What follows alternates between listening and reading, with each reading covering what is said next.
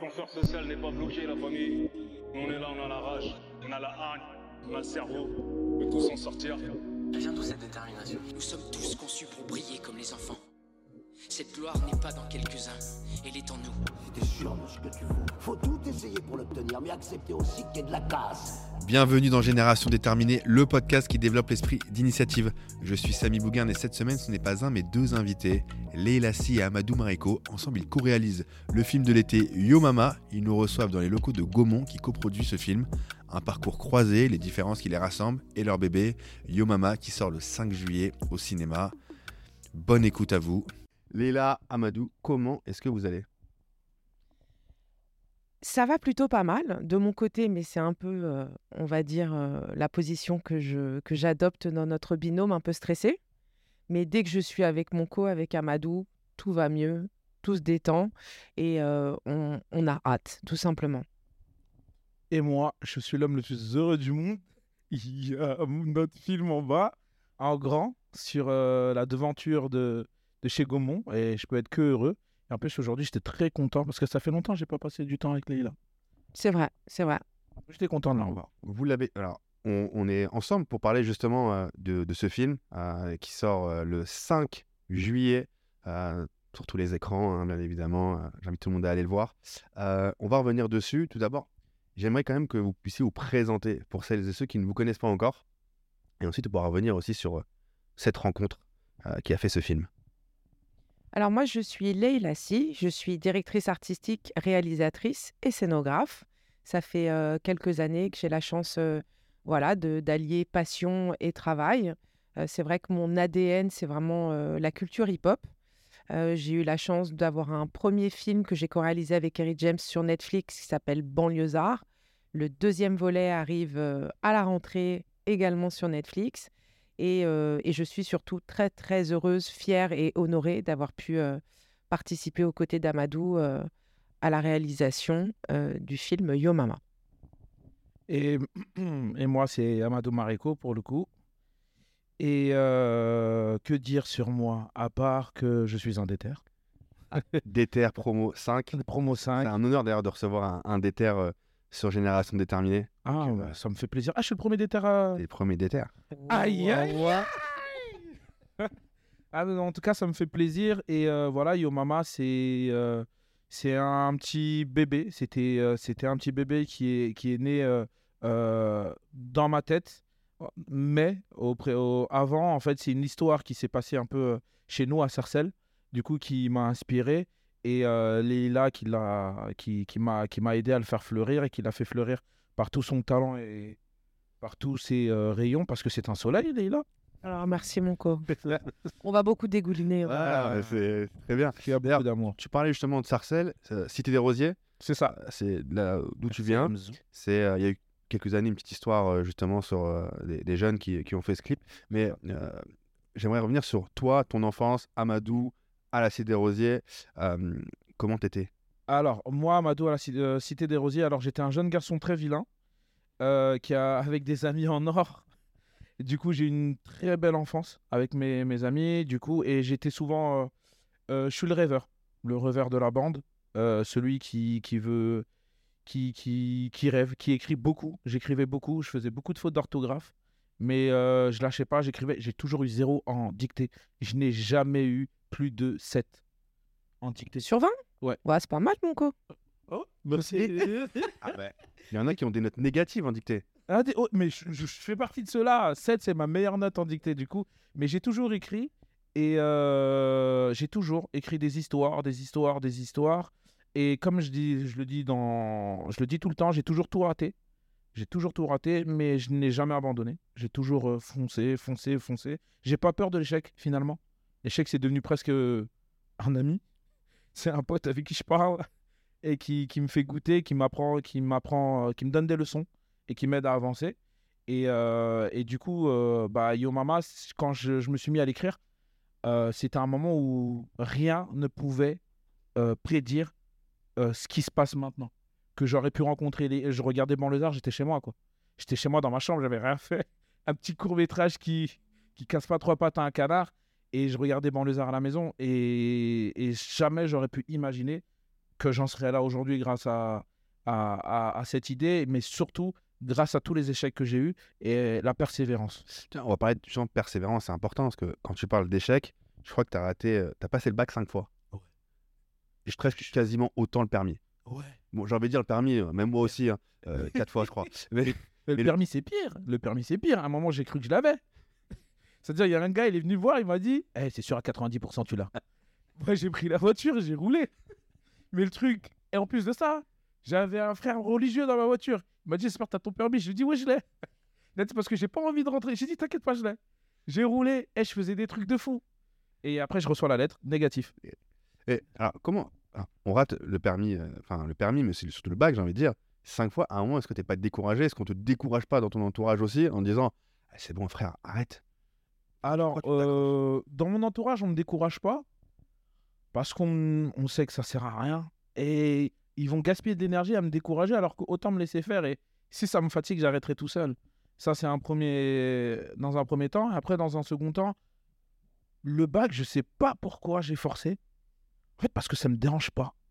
C'est, peut-être euh, pas euh, magnifique ni beau, mais ça me dérange pas de recommencer. J'ai aucune gêne à recommencer. J'ai aucune gêne, comme je dis, j'ai pas mal quand je tombe. Je tombe, j'analyse ma défaite, pourquoi j'ai raté, pourquoi euh, ça n'a pas marché et comment je pourrais mieux faire. Bah, la même mon, mon entretien avec les déterres, le premier, je l'ai raté. La première fois que je suis allé à mon entretien chez les déterres, je l'ai raté. Et en rentrant, euh, dans le train, j'ai écrit toutes les questions que qu'on m'a posées. Et j'ai écrit toutes les réponses que j'ai faites et toutes les réponses que j'aurais pu faire. Ce qui veut dire que euh, au deuxième euh, entretien, c'est-à-dire la, la promo d'après, c'était la 4, du coup la 5, j'y suis allé et j'étais prêt pour toutes les questions. C'était pas Moussa le jury? Euh, non, j'avais Karim dans Karim, il y avait Fatou aussi, parce que Karim et Fatou ensuite c'était les deux qui ont géré la, la promo, et il y avait eux et, et j'y suis allé et même à la fin je leur dis mais il y a une dernière question que vous m'avez pas posée parce que j'avais j'avais tout appris par cœur. Du coup euh, voilà, pour moi ça me dérange pas en fait. Leïla, toi, tu as un parcours totalement différent. Tu, euh, Oui et non, j'ai eu euh, également euh, affaire avec euh, l'échec. hein. Bien sûr, non mais bien sûr, mais si on reprend un peu euh, Mhm. l'ensemble du parcours, toi tu grandis, je crois, dans le cinquième euh, arrondissement. Euh, toi aussi, tu as quand même cette passion qui, qui- qui te pousse. Hein. Amadou parlait d'écriture. Toi, tu fais beaucoup d'activités, claquettes, danse, dessin. T'as bien travaillé. beaucoup, Euh, il faut. et, euh, et ce cheminement, on va dire, euh, artistique, t'as poussé vers, vers justement à c'est te professionnaliser un peu dans, dans, dans ce domaine. tu as été aussi mannequin, je crois. Euh, modèle photo, voilà. eh oui. Euh, co- comment c'était comment, Fut d'un temps. c'était comment cette enfance? Alors moi j'ai plutôt grandi dans le 13. J'ai grandi euh, boulevard Vincent Auriol, dans les tours euh, en boîte d'œuf là, au-dessus du McDo. Voilà, exactement. J'ai grandi là au cinquième avec ma maman, mon frère et ma sœur. Effectivement, j'ai fait beaucoup d'activités périscolaires parce que ma mère qui nous a élevés seuls était médecin, donc travaillait beaucoup, beaucoup, donc il fallait nous, nous occuper. Euh, mais c'est vrai que mon ancrage avec le cinquième euh, est resté grâce à ma grand-mère qui habitait euh, dans ce quartier. À l'époque, c'était, euh, on allait dans les établissements quand on avait une adresse. Donc j'ai pu faire mes études effectivement à Saint-Jacques, puis à Lavoisier, donc dans des, dans des établissements dits du quartier latin, plutôt de bons établissements. J'y ai vécu des moments qui étaient à la fois très positifs, parce que je pense que même si j'étais un peu en dilettante, j'ai beaucoup d'informations qui ont réussi à, à imprégner mon cerveau, ma vision. Et en même temps, voilà, j'étais la seule Renoir jusqu'à ce que mon frère et ma sœur débarquent. Alors heureusement, aujourd'hui, ça s'est, Dieu merci, métissé, démocratisé, etc. C'est vrai que c'était une époque un peu, un peu spéciale et je me suis confortée au fond de la classe, dans ma soi-disant différence. Ça fait partie aussi de ma construction. Et puis, à un moment, j'étais pas française parce que d'un autre côté, je parle pas que de mon établissement, c'est de ce que je vivais au quotidien. On me renvoyait une image de moi qui était certes différente, voilà. Et puis, je me suis dit, moi, je suis sénégalaise. Et quand j'ai débarqué au bled, bah, les petits me couraient après en disant tout bab. Donc, ça a été un espèce de grand moment de, de- d'introspection, de me chercher d'où je viens. Et je sais que le déclic, ça a été en 98, quand j'ai eu la chance de défiler pour Yves Saint-Laurent juste avant la Coupe du Monde. J'ai fait un gros billet et je suis partie euh, à New York euh, faire de la danse. Et là-bas, j'ai vécu à Far Rockaway. C'est un quartier afro-américain. T'as kiffé ça, hein? Far Rockaway, qui est un quartier afro-américain. Euh, et là-bas, c'est vrai qu'avec l'histoire qu'ils ont et ce qu'ils portent, euh, dès que tu as un petit peu de négritude en toi, euh, tu fais partie d'une famille. Et je me suis dit, j'ai eu un espèce de une révélation et je me suis dit que je serais chez moi là où j'avais envie de, de planter mes racines. Et depuis, je suis revenue en France et je, je suis très fière d'être française. Je suis fière de porter et de me battre pour développer une vision de la France aussi belle et, et diversifiée et différente qu'elle est. Et je pense que c'est vraiment une, une force qu'il faut absolument que tout un chacun comprenne et continue à, à valoriser. Voilà. Tu, tu, tu racontais euh, que tu as connu justement aussi le, le racisme. euh, un homme qui t'a dit rentre chez toi. Mais t'es allé voir ça où Comment je- C'est vrai, effectivement. ça, ça a été vraiment, tu, là, tu, tu parles du moment le plus euh, douloureux euh, de ma vie. J'étais euh, euh, sur un pont dans le, dans le cinquième euh, avec des amis, euh, tout allait bien. Et il y a un mec qui m'a donné un énorme coup de, de, de, de- talon quand je passais. Donc moi, je suis bien élevée. hein. J'ai dit pardon, excusez-moi. Et en même temps, j'avais rien fait. Et le mec s'est retourné et il m'a regardé comme ça, un peu agressif. Et je lui ai dit, mais vous vous excusez pas, vous venez de me faire mal. Et il m'a tutoyé direct. Il m'a dit, mais pour qui tu te prends Toi, vas-y, en faisant le signe, rentre chez toi.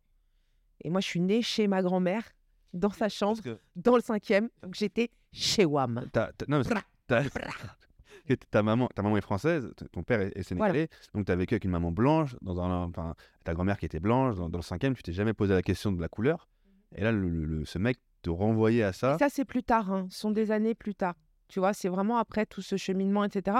Mais c'est pour dire qu'en fait, on n'est jamais à l'abri de, de croiser des gens complètement stupides qui vont tout d'un coup euh, euh, ébranler énormément de, de- de choses. euh. Enfin, moi, ce mec complètement débile, en fait, et que je ne connais pas, il a réussi à, à toucher une corde sensible en moi et ça m'a beaucoup, beaucoup, beaucoup euh, éprouvé. Après, euh, euh, que ce soit ce sujet-là ou d'autres, dans la vie, on est sans cesse euh, confronté à, à des choses qui, qui nous renvoient à nous-mêmes. Donc, il faut être solide dans ses fondations. Et, et tu continues du coup ton parcours, d'abord par la danse.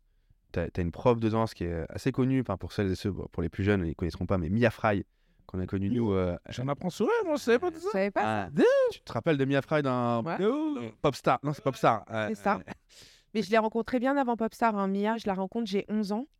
Euh, elle est fait vraiment partie, c'est ma deuxième maman. Euh, elle donnait des cours au centre de danse du Marais, du Marais pardon, avec un- son mari qui s'appelle Michel Ressiga. Et en fait, c'est une femme euh, avec laquelle je vais danser pendant des années et qui va euh, nous apprendre euh, la rigueur, euh, le travail. Par exemple, les parents, limite, ont fait un, un, espèce de, de groupe parce que elle nous faisait répéter jusqu'à 22h, 22h30 et il y avait quelqu'un qui se plantait, on reprenait du début. Elle avait avec, une, avec nous une exigence qui était au-delà même d'avoir des enfants, etc. Elle avait voilà, des danseurs face à elle et elle, elle était très exigeante. Et elle m'a appris, tu sais, mes, mes petites montées là sur le plateau. Je pense que ça vient un peu de... Voilà. Je comprends mieux. Mais c'est que de l'amour. Tu comprends ce que je veux dire? C'est que des fois, euh, euh, le fait d'être entier, d'être complètement là, tu vois, la danse, c'est la science, je pense, de l'instant. C'est vraiment, tu es dans le moment, dans, de, dans l'instant présent. Et c'est quelque chose que j'ai eu la chance d'apprendre euh, grâce à elle et à ses côtés. tu rejoins une école euh, d'art euh, Pen- ah, Penningen, Penningen, l'Académie Julien. Ouais. Académie Julien. Mais ça aussi, c'est après un échec, C'était quoi cet échec? Le bac. Ok, toi aussi. Il y a un Ouais. truc qui. euh, Bah, bravo. Yeah, man. Bon, on, on, on dira pas, le- on- enfin, on passera pas le message aux jeunes pour rater votre bac, etc. Non, c'est pas ça ce que je veux dire. Non, le message qu'on passe, c'est que on a, on s'est acharné, on l'a repassé, on l'a eu. Sauf que moi, quand je loupe le bac, c'est parce que je fais la tournée Macarena. Euh, j'ai le plus haut taux. C'est Mia Fra qui fait la danse de la Macarena. Ouais, c'est ça. Ah, je suis avec elle, euh, donc on, on- voyage. Euh, j'ai le plus haut taux d'absentéisme en terminale. euh, et puis, entre autres, je, je traite ma proviseure de l'époque de, de frigide, de bip. Dans le préau, ça fait frigide, frigide, frigide. Bref, donc, je, je, mes deux meilleures amies ont le bac. Elles partent en fac d'art plastique. Moi, je peux pas partir avec elles. Je m'acharne, j'ai le bac l'année d'après. Je veux les rejoindre en fac et malheureusement, il n'y a pas de place pour moi. Et donc là, mes grands-parents euh, me parlent de Penningen, qui est donc une école euh, privée euh, et qui est une école qui m'a permis de me révéler. Voilà, clairement. École artistique, là, tu deviens, c'est là que tu deviens notamment photographe, directrice. En fait, c'est une école qui nous permet, tout du moins à mon époque, c'était vraiment ça. On balayait le spectre des possibles quand il s'agit de parler de, euh, de, de l'image au service d'une idée. Donc, j'ai fait de la calligraphie, du dessin, du croquis de nu, euh, du, du graphisme pur, mais aussi de l'anglais, etc. Et après, euh, c'est une école aussi qui valorise l'individu. Je pense que c'est vraiment le moment où je me suis trouvée, où j'ai compris que l'apprentissage était quelque chose de, de formidable quand tu es lancé sur ton chemin, en fait. Justement, Amadou, toi aussi, justement, après le bac, à 24 ans, c'est là que tu décides toi aussi de faire une école de cinéma. Et là, qui, euh, te, révèle aussi, euh, euh, qui te donne envie d'aller plus loin. Pourquoi ce choix? Est-ce que c'était déjà quelque chose qui, se nourrissait en toi? Ou c'est un hasard? Bah, en fait, c'est que moi, du BEP, je suis parti avec un, faire un bac qui n'avait rien à voir. Et malgré que j'avais pas mon bac, je suis parti en BTS. Et le, comme, et le jour de, où je passais euh, un oral ou une épreuve, et là, j'ai fait demi-tour. Et en fait, je me dis, j'ai 24 ans, je sais toujours pas ce que je veux faire de ma vie. Euh, je vois vraiment pas ce que j'allais faire de ma vie. Et j'écris. Du coup, à un moment donné, je me dis, mieux vaut tenter maintenant plutôt que de regretter plus tard. Et plus tard, ce sera plus dur. Du coup, j'ai fait une école. Euh, une école euh, qui a duré six mois. Et euh, je vais pas dire leur nom parce que je les aime pas trop. Pourquoi tu les aimes pas? Ah, parce qu'à un moment donné, il fallait me soutenir et ils m'ont pas soutenu. Hmm. Voilà, à un moment donné, voilà, on vous demande de l'aide, vous nous soutenez pas, d'autres nous soutiennent, bah maintenant, pra, pra, voilà. Du coup, euh, j'ai fait euh, une école, euh, je me souviens, il fallait payer 2600 euros pour la faire. Mais je les avais pas. C'était impossible, je les avais pas du tout. Euh, et euh, ce que j'ai fait, c'est qu'il y avait euh, l'OPEJ à cette époque-là, c'est une, fondation, la fondation OPEJ, et, qui, aide les jeunes. En fait, ça date depuis la Seconde Guerre mondiale, qui aidait les, enfants juifs et qui, n'avaient plus de foyer, qui les aidait vraiment à se relancer. C'était des internats et tout, mais ils ont continué. Du coup, ils aident les jeunes en, banlieue à vraiment à, trouver leur voie. Du coup, moi, euh, elle s'arrête, elle m'aide. Elle m'aide à trouver un établissement, elle m'aide à trouver également euh, l'argent. Et il y avait un dossier EVA. C'était la première fois qu'il le faisait. Et ce dossier EVA-là, c'était pour donner 1500 euros. Moi, il je trouve 2600. J'ai fait un prêt de 1000 euros. Et eux, ils m'ont aidé à remplir un dossier et je l'ai envoyé. Du coup, j'ai envoyé le dossier. Et le dossier m'est revenu quelques jours plus tard en me disant euh, Désolé, vous n'avez pas la bourse parce que votre projet n'est pas diplômant. Ce à quoi je leur ai répondu d'un moment, euh, voilà quoi, tout s'arrête là. J'ai pris la lettre, j'ai répondu, je leur ai dit Non, mais en fait, je crois qu'on s'est pas compris. Je- J'entends, je comprends, mais sachez que euh, je suis là pour me battre et certes, ce n'est peut-être pas diplômant, mais c'est la roue qui me manque euh, pour foncer. Il me faut juste ça et après ça, j'ouvrirai ma société et je lancerai, je lancerai tout. Et ils m'ont répondu Votre persévérance aura eu raison de nous. Du coup, ils m'ont donné l'argent. Et, euh, et ce, après, j'ai foncé dans cette école-là. Alors, l'école, c'était un jour par semaine, les mardis, après-midi, de 14h à 18h. Et l'école était ouverte de 9h à minuit. Mais j'y étais tout le temps, de 9h à 4h du matin. Je m'entendais bien avec le, le, garde, euh, le, garde, le gardien. Et euh, d'habitude, j'ai toujours été dans la pire des classes. J'étais en sixième. Vous êtes la pire des classes. En cinquième, vous êtes la pire des classes. Tout le temps. Et là, pour la première fois de ma vie, j'étais dans la meilleure classe depuis l'ouverture de l'école depuis un certain temps. Et ça, euh, les profs venaient nous prendre en photo carrément quand on travaillait. Parce qu'ils n'avaient jamais vu autant d'élèves travailler, travailler vraiment à fond. Et on ne lâchait pas. Et du coup, euh, bah, c'est comme ça que j'ai fait cette école-là. Et après, et après cette école? Et après cette école, euh, j'ai ouvert mon association avec mes camarades de classe. On a ouvert mon- notre association et on, a, on s'est lancé. On a tout de suite fait un petit un film que j'avais écrit d'ailleurs. Et euh, le truc, c'est que ce qui s'est passé, c'est que j'ai fait perdre de l'argent à tout le monde. Tout le monde avait cotisé. Tout le monde. On est parti jusqu'à Tours dans le 37. Réaliser. Quoi Pour réaliser, j'avais trouvé un bar. le mec m'a dit oui, à Tours dans le 37. Ils sont venus en voiture. Ils avaient tous cotisé et tout. Et en fait, le film n'est jamais sorti. Je Pourquoi? bah Parce qu'en fait, je crois que c'était trop. J'étais pas prêt pour réaliser ce genre de court métrage. Et je jouais avec le temps. C'était un truc où tu revenais en arrière. tu revenais. Eh, je me suis pris pour Spielberg. Mais c'était Avant l'heure. Mais, mais c'était une peur. enfin, C'était la peur justement de, de montrer ce que tu as fait. Non, Et c'est que j'avais pas tout. Je pouvais pas, le film ne tenait pas, j'ai un bout à bout qui va, mais on n'y comprend rien, le son n'est pas, c'est pas bien fait, et voilà. Et en fait, je me suis senti j'ai mal. Je me suis senti mal auprès des autres parce qu'ils ont tous cotisé et j'ai pas été capable. C'est-à-dire que le film d'après, j'ai dit personne ne met d'argent, je vais mettre de l'argent. Du coup, personne n'a mis et euh, on était autour d'une table, on parlait d'un certain, sujet. Du, coup, je l'ai écrit et j'ai réalisé du coup euh, le film. Euh, je m'en suis beaucoup mieux sorti. Le film est sorti. Et j'ai toujours fait les choses jusqu'au bout. C'est-à-dire que là, j'ai monté le film, je leur ai montré, il n'était pas, voilà, on- il n'est pas sorti sur les réseaux. Par contre, celui-là, je l'ai monté, je l'ai fini, j'ai fait une projection. Et là, il y a quelqu'un qui me disait, euh, qui m'a dit, bah, tu devrais le présenter aux établissements pour aborder, euh, pour parler avec les jeunes. Et euh, je me dis, ok, mais je ne ferai pas trop attention. Je réponds à, un appel à projet avec l'association, mais en même temps, je fais les déterminés. C'est là que je rentre dans les déterres. Et du coup, je suis chez les déterres et je reçois plein de coups de fil. Je reçois des coups de fil. Oui, votre film nous intéresse. Oui, votre film nous intéresse. Et finalement, petit à petit, j'avais un gros projet. Je veux mettre des écrans dans des. Mais il parlait de quoi, du, ton film? Il parlait en fait, c'était, euh, je disais, je trouvais que en... on avait du mal à parler de laïcité parce qu'on ne savait pas ce que ça voulait dire.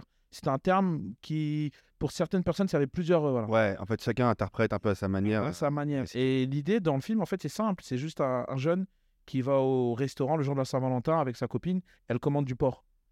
Et du coup, lui, il parle, Oh, comment c'est moi qui t'invite? Là, tu manges du porc. Et elle, mais t'es sérieux? Et en fait, l'idée, c'était de parler de ça. Et en fait, grâce à ce film-là, j'arrive à parler des rapports hommes-femmes. J'arrive à, parler de la laïcité et même de la, euh, des valeurs de la République. Du coup, euh, ce que c'est qu'être citoyen et tout ça. Et aujourd'hui, je l'ai fait voir à plus de 1100 jeunes. J'ai fait des centres de formation de foot, euh, Le Havre, j'ai fait Le Havre, j'ai fait Valenciennes.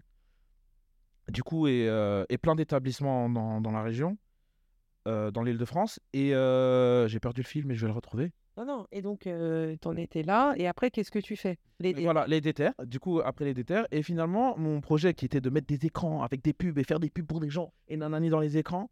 Et finalement, petit à petit, bah, le film m'a pris plus de temps. Du coup, je me suis retrouvé très tôt à gagner de l'argent quoi avec mon film.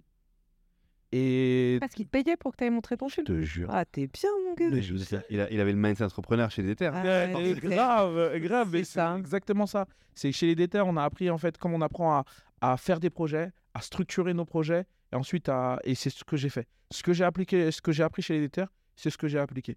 Et du coup, j'ai eu, euh, voilà, je réfléchis. Maintenant, ça marche. Maintenant, opérationnel, comment je fais? Tac, tac, tac, tac, et ça m'a permis de, de faire ça. Du coup, j'en ai vécu. Et par la suite, j'ai- j'ai- je connaissais JP, et par la suite, voilà. On va, on va revenir justement sur, euh, sur ce fameux JP. Euh, et là, je reviens un, un peu à toi. On est euh, toujours euh, au sein de l'école Penningen. Mhm. Euh, tu poursuis ton, ton, ton cursus.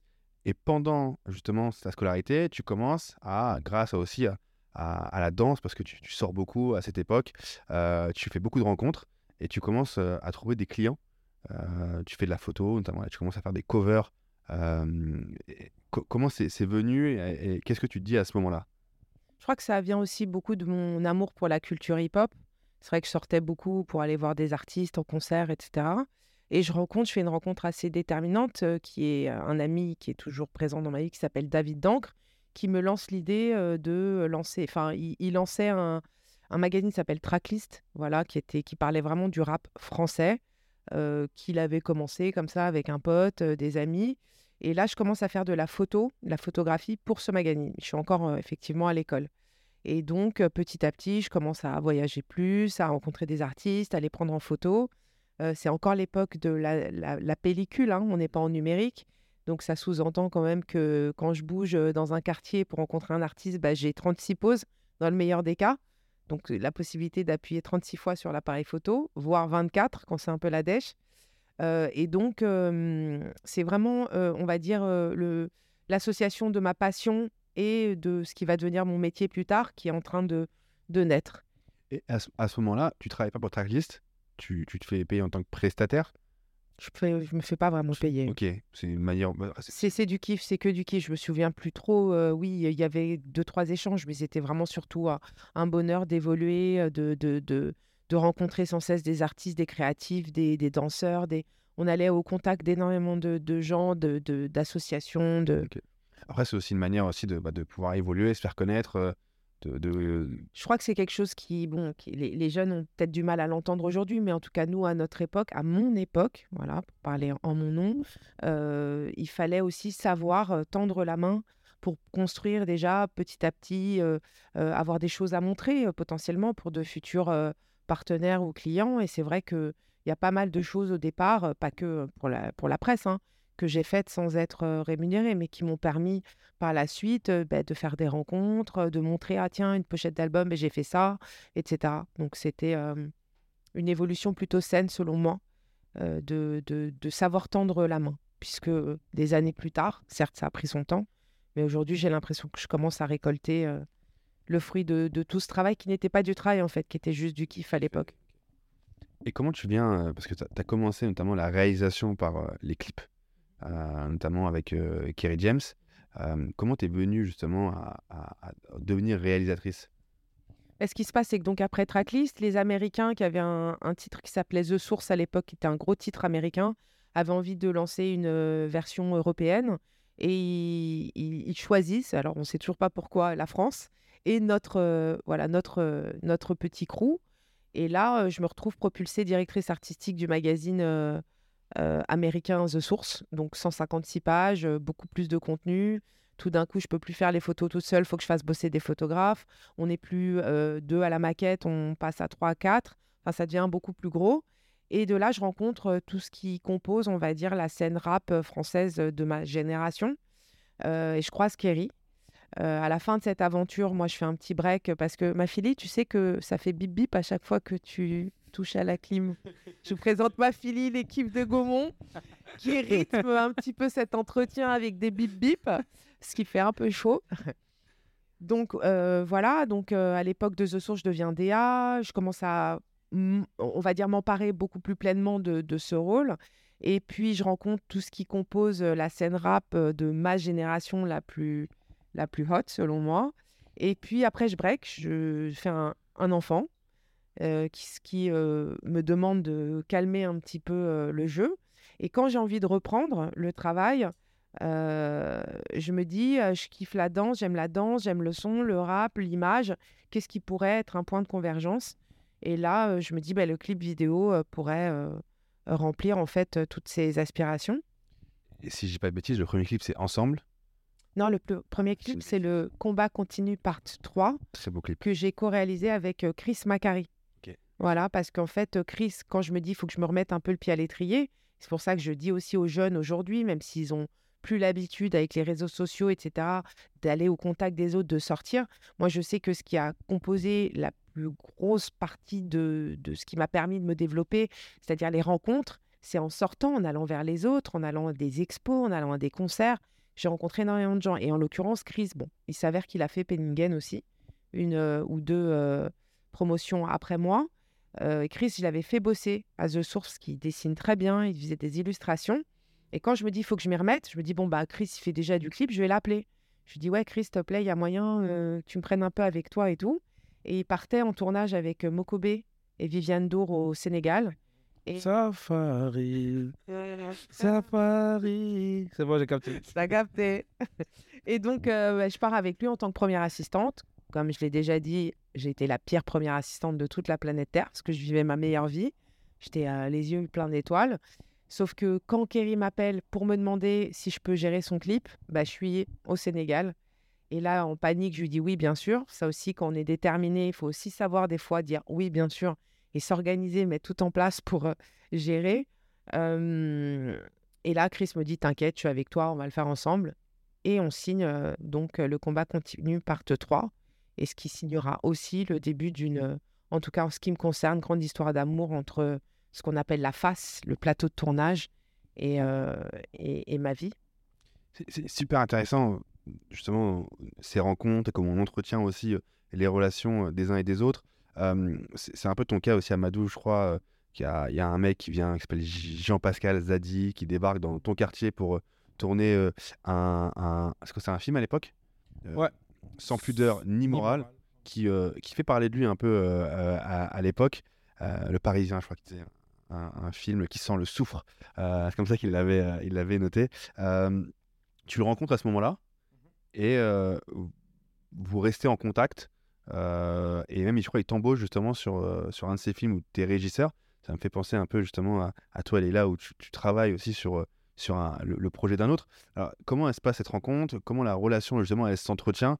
Et, et cette relation qui va donner justement aussi euh, cette rencontre En fait, à, à, à l'époque, euh, j'avais un groupe de rap avec euh, Cody, Sercom, Marega. Ah, je comprends- et- mieux.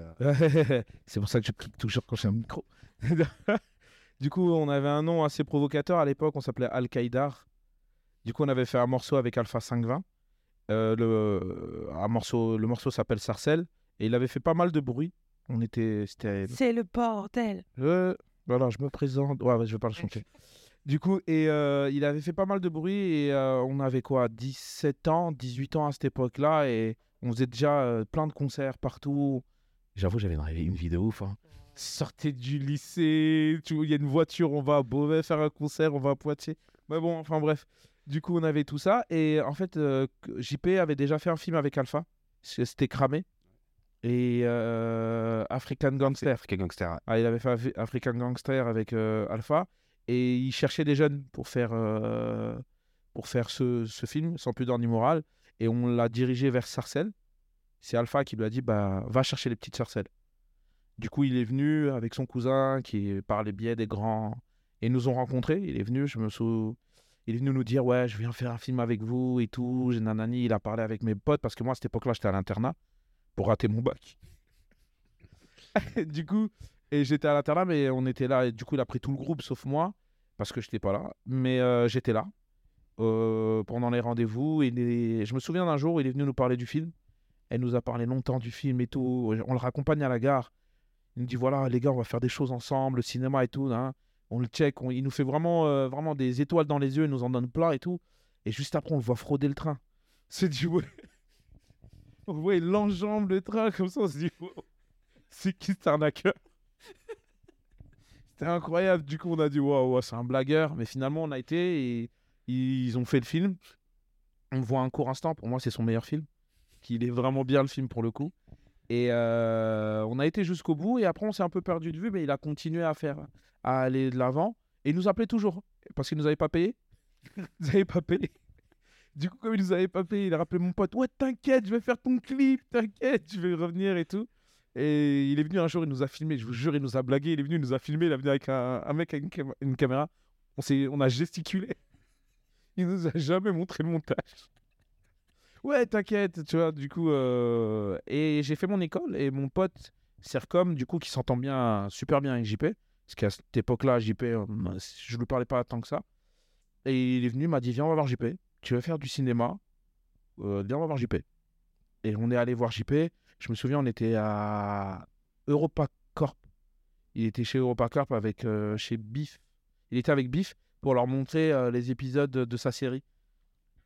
Sa série, c'est Krenios. La première version de Krenios. Pas celle qu'on a vue, mais la première version. Et euh, je suis allé le voir, on s'est assis, on lui a dit, euh, mon pote le dit, Eh, mon pote il veut faire du... C'est comme il le dit, Eh, mon pote il veut faire du cinéma. Il a dit, ok d'accord. Fin. Fin, depuis JP, allô, j'ai ma série tel jour, tu viens. Je j'étais même pas venu. Mais il m'a tendu la main et il m'a rappelé encore une fois. Et, euh, et pour le coup, il, est re- il m'a pris comme régisseur. Je connaissais rien du tout. Il m'a pris comme régisseur pour euh, un de ses films.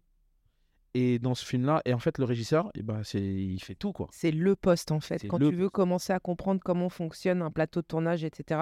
La régie, ça peut de l'extérieur paraître un peu ingrat parce C'est que tu... c'est dur. En fait, c'est un des, des postes les plus durs. Mais c'est vrai que c'est le poste où tu vois le plus ce qui se passe dans tous les départements en fait. C'est ça. Et moi, dès le début, j'avais pas acheté de café, j'avais pas fait les courses, rien du tout. Et les techos, ils arrivent, il y a, y a du café? Non, il n'y a pas de café. Ah, zut. Et il y en a un deuxième, il y a du café? Non, ils sont tous venus chacun, il y a du café. Il n'y avait pas, et il fallait me faire comprendre, il fallait acheter du café. Mais je voulais pas comprendre. Et du coup, mais il m'a fait confiance quand même. C'est pour ça que je disais euh, il y a pas longtemps à Léla que souvent euh, tendre la main, c'est beau parce que c'est pas facile. Parce que moi, il m'a tendu la main, j'y connaissais rien du tout, je ne voulais rien entendre. Même le producteur, à un moment donné, m'a fait comprendre quelque chose. Je lui ai dit, gros, je lui ai dit, va l'acheter toi-même. Mais c'était à moi de le faire. Mais je lui ai dit, va l'acheter toi-même.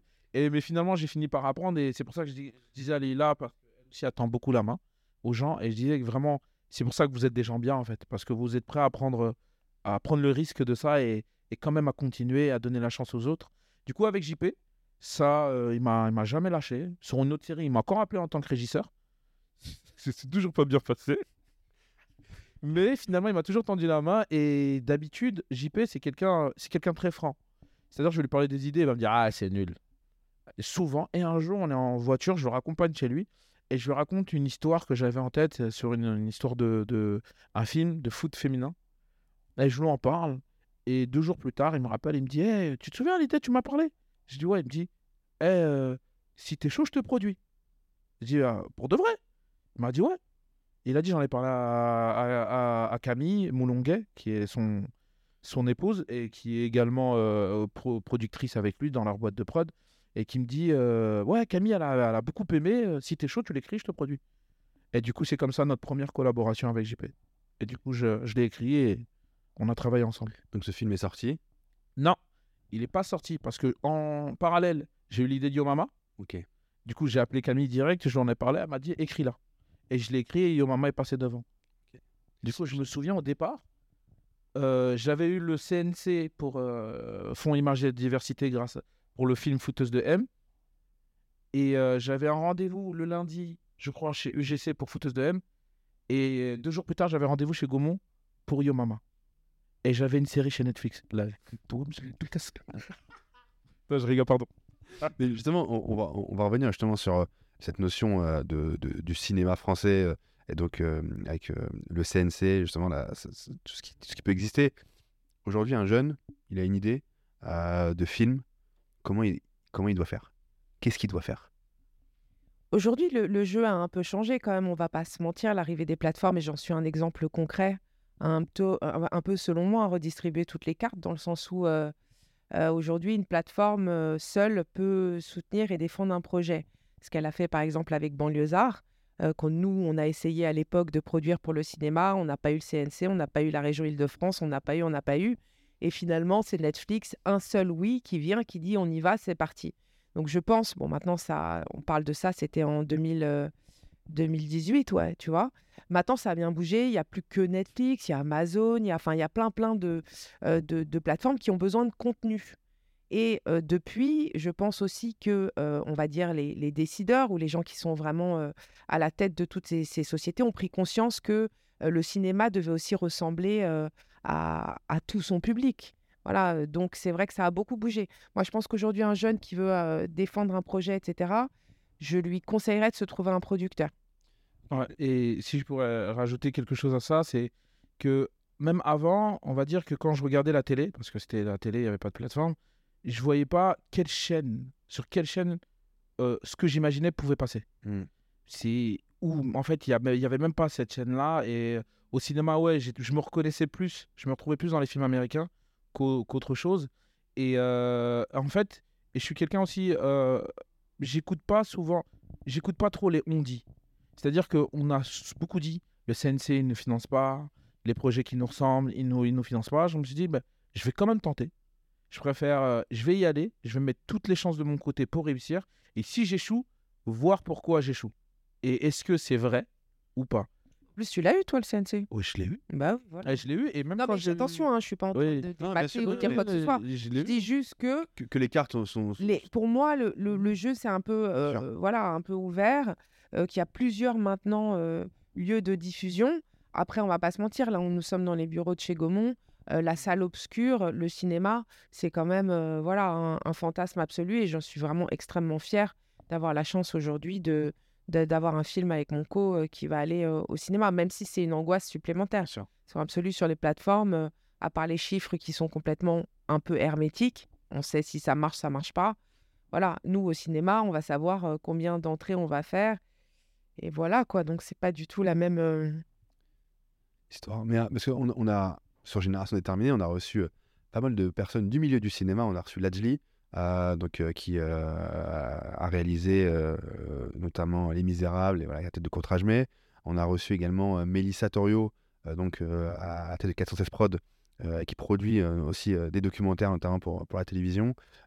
et c'est vrai qu'on a parlé aussi de cette exception culturelle à la française qu'on a beaucoup entendu, notamment à Cannes ou au Molière, parce que voilà, beaucoup de personnes ont pris des positions là-dessus. Et c'est vrai que lorsqu'on vient pas de, ces milieux, c'est vrai que ça peut être compliqué, mais tu le disais, aller voir un producteur, aller voir le CNC, etc. S'il y a des pistes que certains peuvent explorer si ils nous écoutent et ils ont une envie depuis longtemps de, de, de, faire un film. Et je sais que, je sais que voilà, c'est des, des, des, envies qui sont de plus en plus présentes.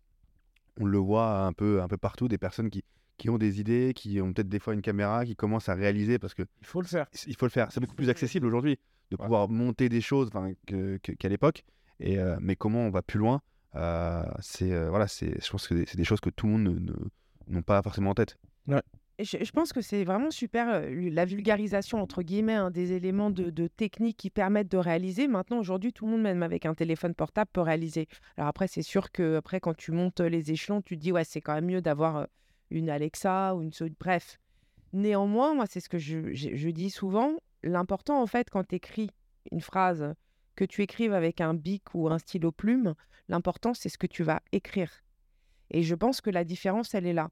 Elle est qu'aujourd'hui, on a le moyen de se, euh, de se challenger. Parce qu'attention, hein, c'est aussi un métier dans lequel tu es obligé de te prendre plusieurs portes avant de, de réussir à être en accord entre ce que tu as voulu raconter et ce que tu arrives à mettre à l'image, tu vois. Mmh. C'est aussi, il y, a un gap. Mais je trouve que mmh, il faut y aller, il faut réaliser. Et après, les courts-métrages ou les petites choses comme ça peuvent justement susciter l'intérêt de producteur. Parce que producteur, faut pas penser qu'on peut y arriver sans, en fait. Alors oui, c'est possible, mmh on est d'accord. Mais je pense que c'est un, c'est aussi, ça fait partie des, des, des, des... Et c'est important. Ouais, parce qu'un producteur, il croit en toi, il croit en son talent, mais il est aussi capable de d'avoir les, les, les, les, bons mots pour le remettre droit. Quand il s'envole, il est aussi capable de d'avoir voilà enfin c'est un travail d'équipe en fait. c'est un travail d'équipe. C'est un travail ça qui est formidable. Et, et moi comme je disais qu'est-ce qu'il faut foncer en fait? Vraiment le alors moi j'étais parti dans le principe où même si tout le monde avait dit non à Yo Mama on l'aurait fait. Caméra sur le côté on serait allé faut le faire et je, pas, personnellement je viens de cette école et j'avais j'avais un peu d'argent de côté à un moment et j'ai tout mis dans un film qui s'appelle Afro Dance. Et c'était un film de danse. Je voulais absolument voir un film de danse parce que j'ai grandi avec des films de danse. Et du coup, euh, des danses indiennes. De danse indienne, surtout des Bollywood indiens. J'ai grandi avec ça, Amitabh Bachchan, mon héros à vie. du coup, du coup, et je voulais absolument voir ce street dancer, ce truc, mmh. mais plutôt avec de la danse afro, et je le voyais pas. Et à un moment donné, je me suis dit, écoute, euh, j'ai 6000 euros. Ça devait me servir pour euh, me nourrir euh, tous les autres mois. Je dis, rien à foutre, je vais le mettre et je vais faire mon film. Mon film est nul. J'ai fait mille erreurs. Mais j'ai été jusqu'au bout, comme je dis, je, vais jusqu'au bout. J'ai fait une projection dans une salle de ciné. c'est là où mon école ne m'a pas suivi d'ailleurs. Mmh. parce qu'ils ont une salle de projet, je leur ai demandé, ils ont dit ouais, mais il faut payer. Je leur ai dit, mais je viens de mettre 6000 euros. Et du coup, il y a quelqu'un d'autre qui m'a dit, viens chez moi, c'est gratuit. C'est pour ça. Et du coup, je l'ai projeté et j'ai fait venir du monde.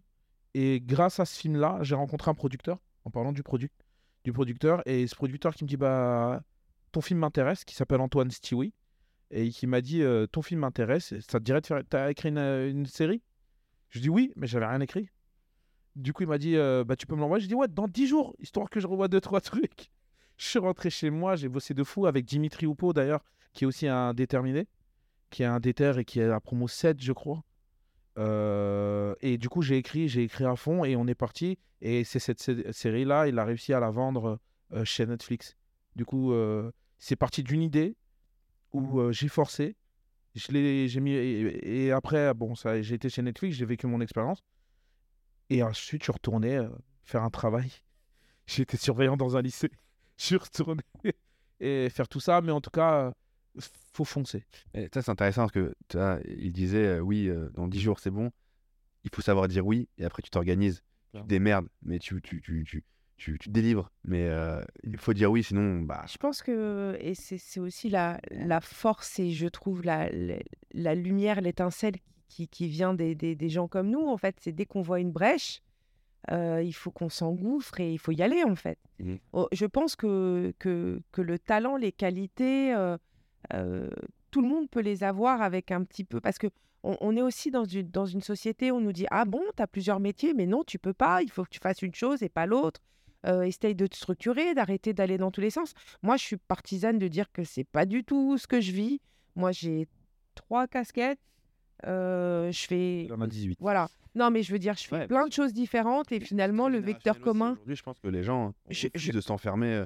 Je souhaite, je souhaite parce que pour moi, c'est l'avenir en fait. Il faut être très euh, euh, rebondissant, euh, toujours avoir. Et c'est surtout cette envie de dire que oui, je peux.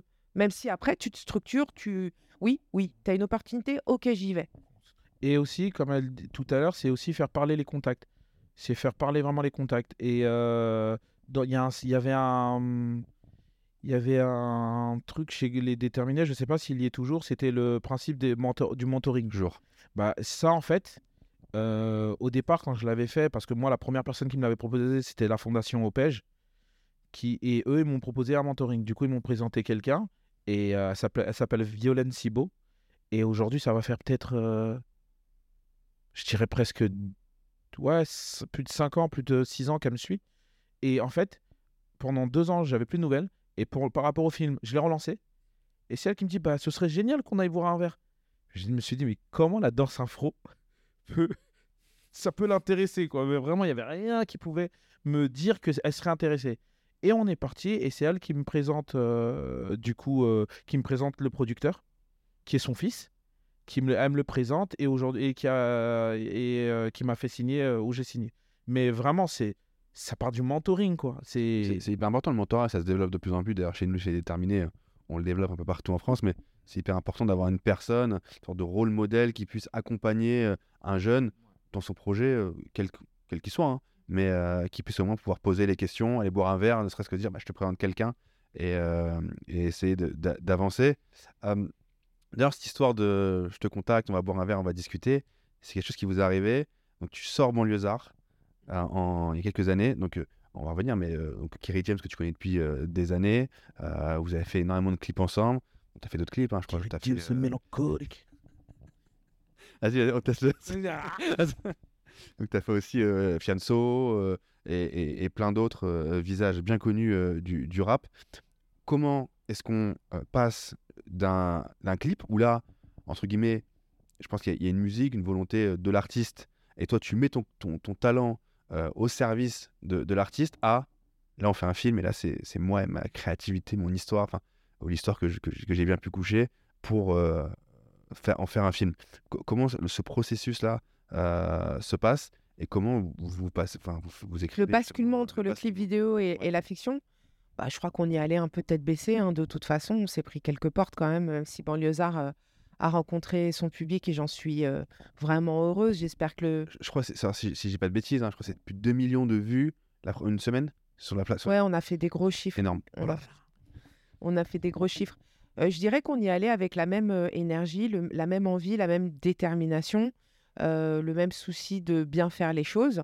Après, on a énormément appris quant à, ce premier volet. En fait, c'est, un métier dans lequel c'est très difficile en fait d'apprendre et d'éviter certains, écueils tant que tu t'es pas confronté à la matière. Tu vois, moi, ce que je retiens quand même de, cette rencontre avec Kerry James, c'est que je lui fais une quarantaine de clips et que quand il a l'opportunité de, de d'écrire, parce qu'il a écrit le scénario de Banlieusard, euh, et de, de tenter de le mettre à l'image, et ben, il, il garde quand même, euh, euh, il me garde avec lui et il, il- se bat malheur- malheureusement contre, dans un premier temps, vents et marées pour qu'on on arrive à le... C'est vrai que s'il était allé voir peut-être des super réals comme Richer ou Kazovitz, etc., peut-être que ça aurait été plus facile de, de, de, de financer ce film.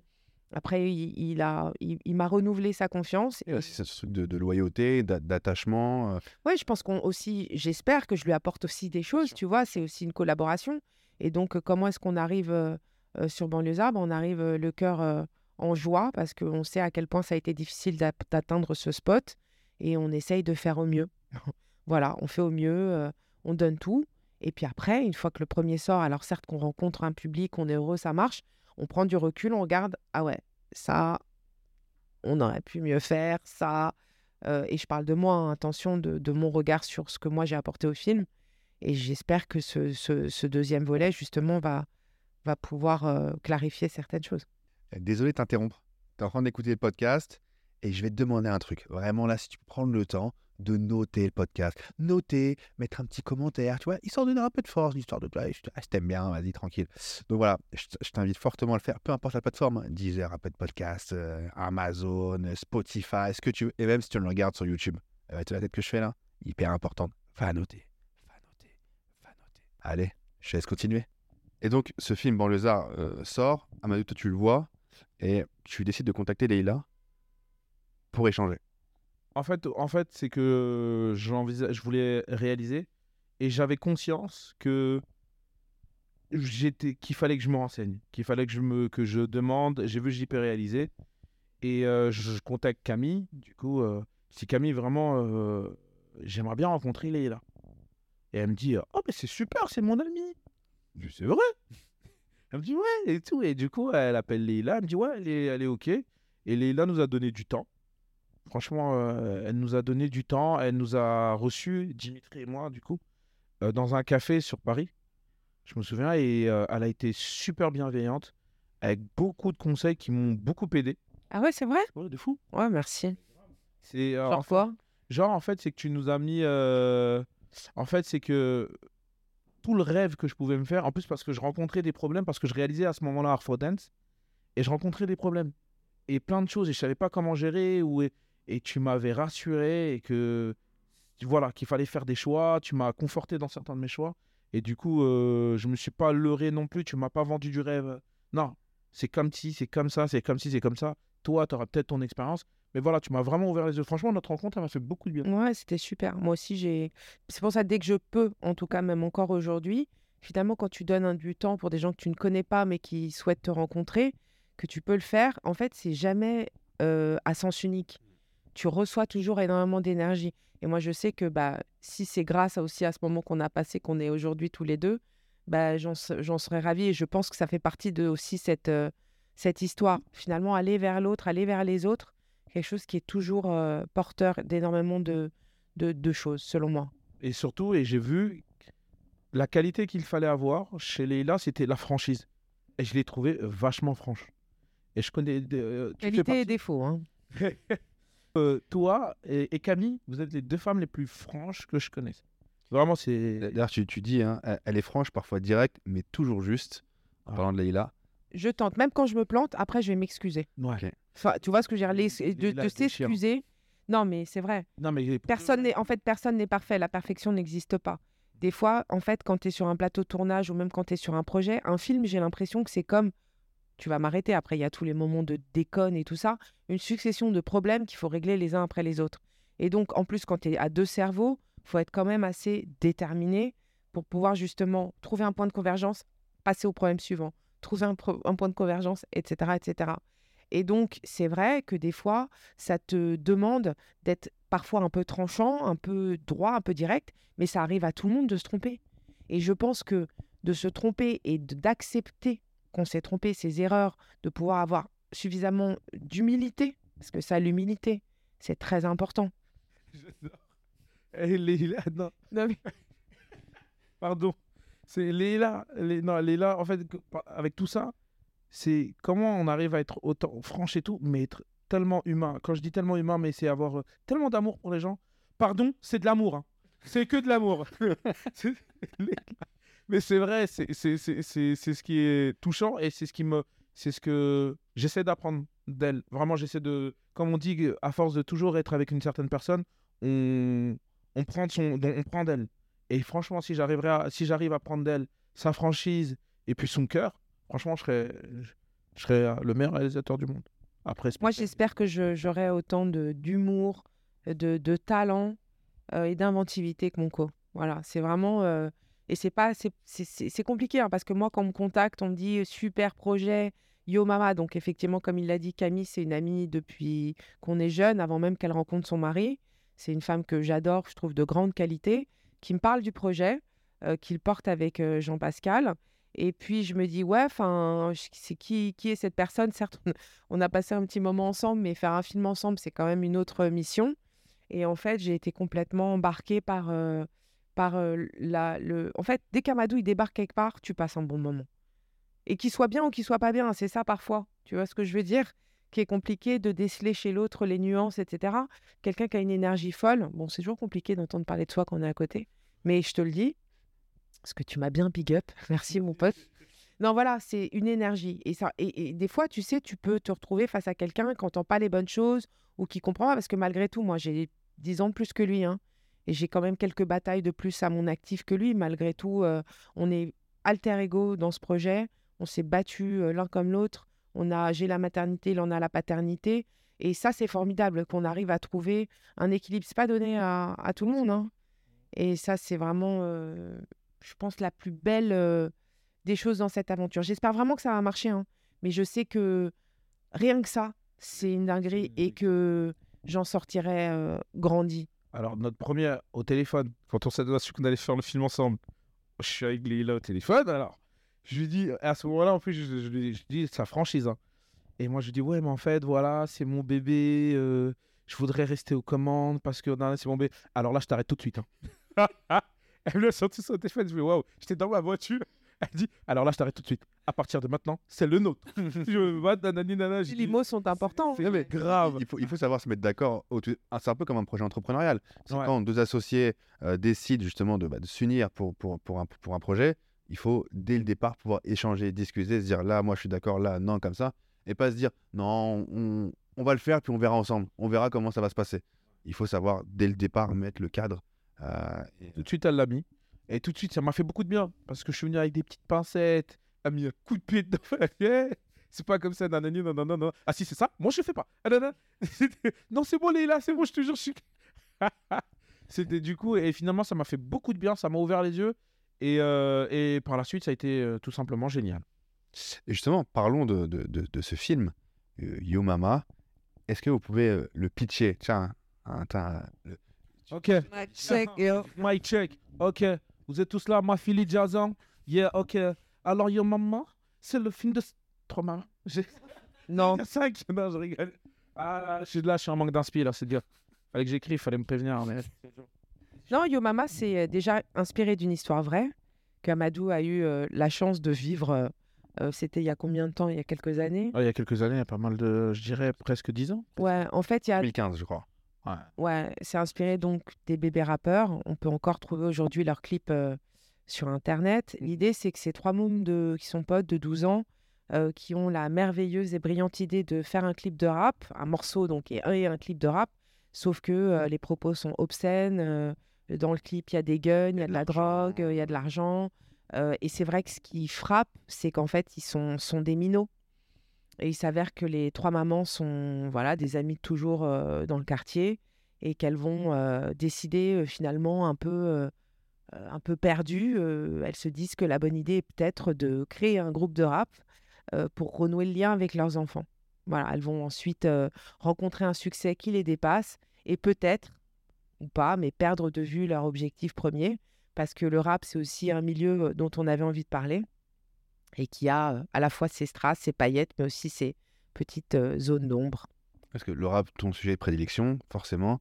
Euh, et, et- et toi, Amadou, c'est un moment là où s'arrête euh, entre euh, la fiction et la réalité. C'est il y a cette histoire, comme on le dit, euh, dans ton quartier où des jeunes, euh, des bébés rappeurs euh, font ce clip. Et toi, la suite, c'est justement la réaction des mamans. Elle sort ta tête. C'est ça. En fait, c'est que, en plus, c'est pas vraiment mon quartier, c'est à côté de mon quartier. Et c'est des jeunes. Et l'idée, c'était, je, je me souviens en plus, encore une fois, c'est sur le film, euh, mon premier film que j'avais fait où je rencontre un, un directeur d'un établissement et qui, Jean Lursa, je crois, non, pas Jean Lursa, enfin, et il me dit justement, euh, on parle, on discute, on échange. Et il me dit oui, euh, il y a des jeunes qui venaient de son école et qui disaient ouais, c'était pas. Et les associations voulaient elles aussi faire un petit clip pour leur montrer ce que ça pouvait faire. Mais elle n'avait pas été jusqu'au bout. Du coup, le truc, c'est qu'il me dit ça. Et moi, euh, cinq ans plus tard, c'est-à-dire, euh, cette histoire-là, elle est loin de ma tête. Tout est. Et euh, je sors d'un moment de recueillement, je suis avec un pote et je sors, je suis mort de rire. Et il me regarde et me dit Qu'est-ce qui t'arrive? Je dis T'imagines des mamans, elles essaient de rapper pour renouer le dialogue avec leurs enfants et genre, elles font du buzz de ouf. Et, et les enfants sont, ils sont là Maman, mais t'es sérieuse? Et j'étais mort de rire. Et euh, il, il était mort de rire avec moi, il m'a dit écrit. Du coup, c'est comme ça un peu. C'est fou, comme c'est quelque chose que j'ai entendu il y a trois ans. Et c'est trois ans plus tard que ça, ça a éclos dans ma tête. Du coup, euh, c'est comme ça que vient l'idée. Et, et donc ce film, il y a, il y a des, des actrices euh, connues euh, qui sont à, à l'affiche. hein, Zao, Claudia euh, Claudia Tagbo, Tagbo, Sophie-Marie Larouille et Zao, et Zao qui incarnent les trois nos mamans. mamans. Ouais. Et Jean-Pascal Zadi, euh, ce- le producteur euh, Dozingo. de, de- Dozingus. Singus Buzzman. Co- comment alors décider de partir ensemble sur, sur le film euh, Comment vous attirer justement Comment on va chercher ces actrices Comment on va chercher avant, avant, il y a quand même quelque chose d'important. On n'est pas où n'importe où. On est dans la grande maison Gaumont. C'est-à-dire que JP Jean-Pascal Zadi euh, réalisent tout simplement Noir chez Gaumont. Et puis de là, ils commencent à tisser des liens. Et Camille et JP, qui ont leur boîte de production qui s'appelle donc Douzois Productions, qui ont commencé à, à mettre en place toute cette espèce de, de petite, à tisser leur toile, euh, réussissent à embarquer Gaumont euh, avec, euh, avec eux pour donc coproduire le projet. Et là, tout d'un coup, rentre dans la boucle Rémi Servoni, Franck Weber, en fait, des, des producteurs internes à la maison qui vont aussi titiller un peu Amadou, mais aussi donc moi en collaboration. Et finalement, le, script travaille. Combien de, combien de temps on, on bosse sur le script? Wow, beaucoup. hein. En plus, avec la période Avec le Covid, Covid, on bosse au moins deux ans hein, sur le script. on hein. bosse au moins deux ans. C'est-à-dire que quand on part en tournage, on est en V18, version 18 du script. En sachant que moi, avant de l'envoyer chez Gaumont, j'étais déjà au moins à la V14. Au moins. Non, mais tout ça pour dire que déterminé, c'est aussi travailleur. Mmh. Enfin, c'est-à-dire qu'il n'y a pas non plus. euh, on peut pas faire de l'esbrouf. Dans certaines... Au bout d'un moment, tu te, tu te retrouves face à une réalité, c'est que sans travail, ça passe pas. D'accord? Donc, tout ça, c'est bon. Du temps qui passe, de la détermination, euh, de l'abnégation, parfois, c'est- long, c'est long. Et puis là, tout d'un coup, ouais, ça part chez Gaumont, c'est chaud, on a une version pas mal qu'on peut faire lire aux comédiennes. Et là, tout d'un coup, euh, qu'est-ce qu'on va prendre euh, pour faire les mamans? Alors c'est vrai que Claudia, ça, ça a été une évidence, parce que Claudia elle, fait partie de la famille de cœur de, de JP, qu'elle est dans dans Tout simplement noir Tout également. simplement Noir. euh, Même quand j'ai écrit, j'ai pensé à Claudia. quand il a écrit, il a pensé à elle. C'est-à-dire, puis nous, euh, pardon, mais ça va, j'espère, s'ouvrir, mais il n'y a pas non plus euh, euh, 15 000 comédiennes euh, euh, black, euh, bankable aujourd'hui sur la place de Paris. Et Claudia, eh ben, elle nous a, elle a dit oui tout de suite à JP, elle a dit j'en suis. Et, euh, et en plus, elle l'a dit tôt. hein. Très tôt. euh, très tôt, il était carrément sur tout simplement noir qui lui en a déjà parlé, qui lui en avait parlé. Et, euh, Et ensuite, euh, bah, euh, il s'agissait quand même d'avoir des mamans qui, qui rappent. voilà, et qu'elles soient certes un peu ridicules, parce que pour ceux qui iront voir le film, vous allez gaulerie, mais c'est aussi ça dont on parle. C'est finalement le rapport à l'autre, comment on se regarde les uns les autres. Mais il fallait qu'à un moment, elles envoient du... elles envoient. Ouais. Et donc, on s'est dit, on a besoin de trouver aussi une maman qui sera notre tête musicale du trio. Et en réfléchissant tout d'un coup, de manière instinctive, de différents biais, euh, Zao, Euh, carrément, non, non. Il faut donner à César ce qui est à, ce qui est à César. Alors, au départ, tu as proposé Zao. Mm. Tu avais dit Zao, euh, elle avait dit Zao, et c'était, c'était le premier. Franchement, ça faisait pas partie de ses premiers noms qu'elle disait. Elle a dit Zao. Et euh, on en a vu d'autres, on a vu plein de choses. Et un jour, on est au studio, et là, il y a Zao qui passe. Et JP, il me regarde, il nous dit Eh, pourquoi pas Zao? Du coup, dans la version JP, si on lui demande, il dira que c'est lui. tu vois, il dirait que c'est lui. Mais euh, la, la toute première personne à l'avoir dit, Zao, je me souviens, je m'en souviens. Et c'était Leila. Du coup, euh, et c'est cool parce que ça a déchiré. Vraiment, ce mix-là, ce, ce, ce travail-là qui a été fait, euh, ça a été le bon. On a bien fait, on a pris du temps pour le casting. Vraiment, l'idée, c'était pas de choisir des gens pour des gens, que bankable. C'était vraiment d'avoir une certaine euh, homogénéité, une certaine alchimie. Et du coup, euh, d'avoir. cho- Et, euh, et moi, Sophie-Marie Laroui, euh, c'est lors de son test, elle a dit une phrase vraiment, moi, qui m'a conquis. Elle a- parce qu'elle n'a pas rappé. Elle n'a pas rappé, mais dans ses tests, elle a été incroyable. Et elle a dit une phrase, et pour moi, elle a compris le film. Elle avait, Phrase. elle avait dit que pour moi, Amandine, c'était une femme des Vosges. Et, et, et pour moi, elle a tout compris. C'est que C'est ça, comme tu as un grand amour pour la province, on a parlé de Tours, etc. Toi, ça t'a touché. ça m'a touché. Voilà. Non, vraiment parce qu'en fait, elle a vu plus que la banlieue dans ce film, dans ce récit de ce qu'elle a lu. Est-ce que c'est ce que je voulais vraiment? J'avais peur que les gens se disent Ah, mais ça ne regarde que les, euh, les jeunes de banlieue. Ben non, en fait. Tu peux être une femme des Vosges, de la Bretagne, de Corse, de, du Havre, de partout dans le monde et rencontrer ce problème-là, d'a- d'avoir ce problème générationnel avec son fils, ce problème de communication. Et c'est, c'est- cette femme-là pourrait être une femme de n'importe où. Et elle l'avait compris. Du coup, c'est comme ça, personnellement, moi, m'a conquis. Même si elle avait déjà conquis un peu tout. Donc, c'est- un film qui touche aussi voilà, à ce rapport entre euh, euh, les parents, les enfants, le, le- le- le dialogue, des fois, qui a du mal à, à s'installer euh, par des soucis de génération. Et là, tu as tes parents de deux enfants qui eux aussi parfois écoutent euh, euh, du rap un peu euh, Un peu slackness. slackness. bien parce que bon, il faut trouver des termes. Après, tu sais, nous, notre culture, le hip-hop euh, et donc le rap est composé de différents courants. Ça a toujours été comme ça et je pense que ça continuera à l'être. Après, euh, on n'est pas là pour dénoncer qui que ce soit. On est juste, euh, euh, comme on, on s'est dit, on est juste en train de, de mettre euh, en lumière une situation très cocasse. Ouais. Parce que là, ce qui est surtout choquant, c'est que ces mots mo- sont jeunes. Ils sont très jeunes, en fait, pour avoir ce genre de propos dans leur bouche. C'est extrêmement choquant. Ils ont peut-être pas conscience non plus de, de ce qu'ils racontent. Ils n'ont pas confiance, ils ont juste envie de ressembler à certains des artistes qu'ils écoutent un petit peu sans vraiment comprendre qu'il s'agit aussi euh, d'incarner un personnage, d'être dans une espèce de mouvement artistique.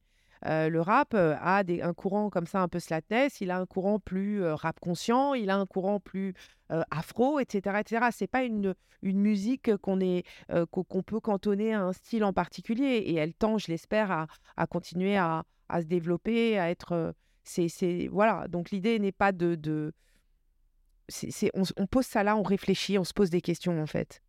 Voilà. Avec le, sur le ton de l'humour, c'est une comédie. C'est ça qui est formidable sur le ton de l'humour, mais il faut surtout, je, me permets de rebondir sur ce qu'a dit Amadou. Certes, c'est une, histoire qui parle de maman et d'enfant, mais en fait, c'est juste une histoire qui parle de, de générations, en fait. De générations qui ont du mal, euh, je veux dire, à se comprendre les unes les autres. Euh, on peut être, euh, ne pas avoir d'enfant et être touché par ce film, en tout cas, je l'espère très fort. C'est vraiment un film qui, qui, certes, se passe dans un quartier, mais aurait pu se passer ailleurs. Voilà, l'idée, c'est vraiment de- d'ouvrir le spectre. Après, oui, on rigole beaucoup, c'est normal, ça a été écrit par Amadou Mariko. Et que quand on passe un peu de temps avec lui, on, on- on- on rigole beaucoup. Mais ce qui est fort, c'est, voilà, on le disait, c'est, de l'humour, c'est une comédie, il y a beaucoup de messages, euh, c'est parfois émouvant euh, aussi, Mais tu l'as pas vu, comment tu sais? Tu vas le voir tout à l'heure ou pas? Bien sûr, Ah, cool. bien sûr. l'a pas vu, on l'a pas vu. Bon, je suis, voilà, et, je, je suis démasqué. contre, merci infiniment parce que je vois tes notes là, t'as pas blagué avec nous. hein. Ah, non, mais il fallait euh, Ouais, euh, merci beaucoup. Faire, faire de la Vous recherche. voyez pas, mais en fait, il y a des. Non, il y a- un y a pas de notes. de 15 pages. Il n'y a pas de notes. Il les cache. voilà, et ça fait vraiment plaisir. Merci beaucoup. Merci pour l'attention et le temps euh, que les déterminés passent euh, avec nous. Et c'est quelque chose qu'on essaiera de vous rendre en étant à la hauteur de, voilà, de, de tout ça. Non, mais merci, merci à vous, parce que c'est... Léla, tu faisais partie de notre shortlist de personnes qu'on voulait depuis... euh, vrai? Eh ouais, depuis... euh, I feel special. I'm so special, so special, so special. Ah, Et, et, et Amadou, c'était t'es un déter, donc en plus ça, ça nous fait hyper plaisir aujourd'hui. C'est c'est un peu euh, c'est ton film, c'est c'est un peu le film, je pense, de tous les déterminés aussi. C'est une véritable de fierté de voir en plus bah, à Gaumont. euh, voilà, c'est- c'est c'est- T'as vu, il y a un moment en bas. c'est quand même. euh, donc euh, grand merci. Est-ce que voilà, est-ce qu'il y a, il y, a, il y a un message que vous voulez faire passer justement pour pour les personnes qui euh, vont écouter, vont regarder. euh, Déjà, s'ils sont restés jusqu'à maintenant, c'est qu'ils sont vraiment déterminés. Parce qu'il n'y a rien qu'on a parlé, quand même. Ah, et, et- et franchement, les gens restent. hein, Ah ouais, sur, les formats, sur ces formats notamment. en plus, plus c'est long, plus, plus ça les embarque. Donc, et puis, on a dit plein, pas mal de choses intéressantes. Euh, donc, euh, je pense qu'on va les retenir. Commence. Moi, je commence comme ça, tu auras le mot de la fin. T'aimes bien ça? Non, c'est toi le meilleur. Euh, alors, moi, j'aimerais juste partager donc euh, mon expérience. Euh, mon chemin a été euh, parsemé de difficultés, euh, beaucoup de difficultés. Je pense que c'est aussi ça la vie. Euh, la vie est faite de, de chutes, mais elle est surtout faite de, de, de- de moments où on, se relève. On se relève toujours plus fort Il faut pas avoir peur de l'échec parce que si on a peur de l'échec, on ne fera rien. Euh, je pense que qui que vous soyez, quels que soient vos rêves, ils sont grands. euh, il faut qu'on on arrête de se déprécier. Euh, c'est très français aussi de se dire non, je peux pas, j'ai pas les qualités. Euh, il faut rêver grand, euh, même si parfois ça peut paraître prétentieux. Moi, je sais que je me suis fixé l'objectif d'avoir un Oscar, même si je l'aurai jamais, je sais très bien. Non, mais c'est pas grave. Ce que je veux dire par là, que c'est le chemin qui est le plus important plutôt que l'arrivée. Il faut se placer de hautes euh, ambitions. Et je crois aussi qu'aujourd'hui, euh, l'énergie, euh, ce qui vient des- des quartiers de France, même les plus sombres ou les plus décriés, euh, est en fait la plus belle de toutes. Euh, donc je pense qu'il faut absolument, euh, si on ne le fait pas pour nous, se valoriser, se soutenir les uns les autres. Euh, outre le fait, euh, je suis une femme, donc je vais le dire, sororité, les meufs, les unes, les autres, on soutient, et surtout le respect de l'autre. Voilà. Merci. Voilà. Bon, moi, j'aurais pas un truc aussi beau qu'elle, mais juste euh, le combat continue. Parti. Partie 4. non, mais pour être. J'irais juste de, de se donner les moyens de réussir et que j'essaie de jamais accuser les autres, de toujours être plus dur avec moi, de d'être euh, d'être euh, beaucoup plus dur, vraiment, vraiment plus. Je suis très dur avec moi-même et travailler. C'est-à-dire ne pas demander à ce que les autres le fassent pour nous, mais de nous-mêmes de le faire pour nous-mêmes. Du coup, et euh, c'est ce que je fais tous les jours. Et, et voilà. Franchement, force à vous et rendez-vous au sommet. Et euh, d'abord, rendez-vous le 5 juillet dans toutes les salles obscures. Yo Mama, euh, un film qui va faire euh, sensation. C'est le film du début de l'été, hein, vraiment. Je l'espère euh, on l'espère tous et on va tous lui donner de la faire force. Donc voilà, exactement. Et donc on invite vraiment tout le monde à, à se rendre euh, au cinéma. Euh, c'est aussi, voilà, c'est, euh, je pense que beaucoup l'ont oublié après euh, le- les périodes de confinement, etc. Mais c'est quand même génial le cinéma. Euh, et donc, euh, Mais surtout une salle, hein, franchement, les gens qui rient, c'est clair. c'est. c'est je crois là. Dans. Ouais, qui dansent. On a vu des enfants au Havre qui ont dansé dans la salle, qui ont chanté. C'est normal, les Normands, on est très joyeux. Enfin, c'est, Ah. euh, Non, mais franchement, c'était euh, c'était fou. ok, top. C'était fou. Super. Encore un grand, grand, grand, grand merci euh, d'avoir été avec nous sur Génération Déterminée. Encore une fois, on se donne rendez-vous. On se retrouve aussi, on, on vous suit sur, sur vos réseaux sociaux. Euh, sur, euh, où est-ce qu'on te retrouve? Euh, moi, je. Moi, je suis sur Instagram, c'est Lalassi1, mais je suis fermée, j'accepte les gens. Ok. Voilà. Moi, je prends tout le monde. Je suis ouvert. Moi, c'est AM Kaisenberg. Bra. Super. Et on se retrouve sur toutes les plateformes d'écoute de podcasts, euh, donc Génération Déterminée. Également pour la, pour la version filmée sur euh, YouTube. Et euh, encore une fois, au cinéma. Donc, euh, Yo Mama, merci à toutes et tous d'avoir été avec nous jusqu'au bout. Merci à vous et à très vite. Merci.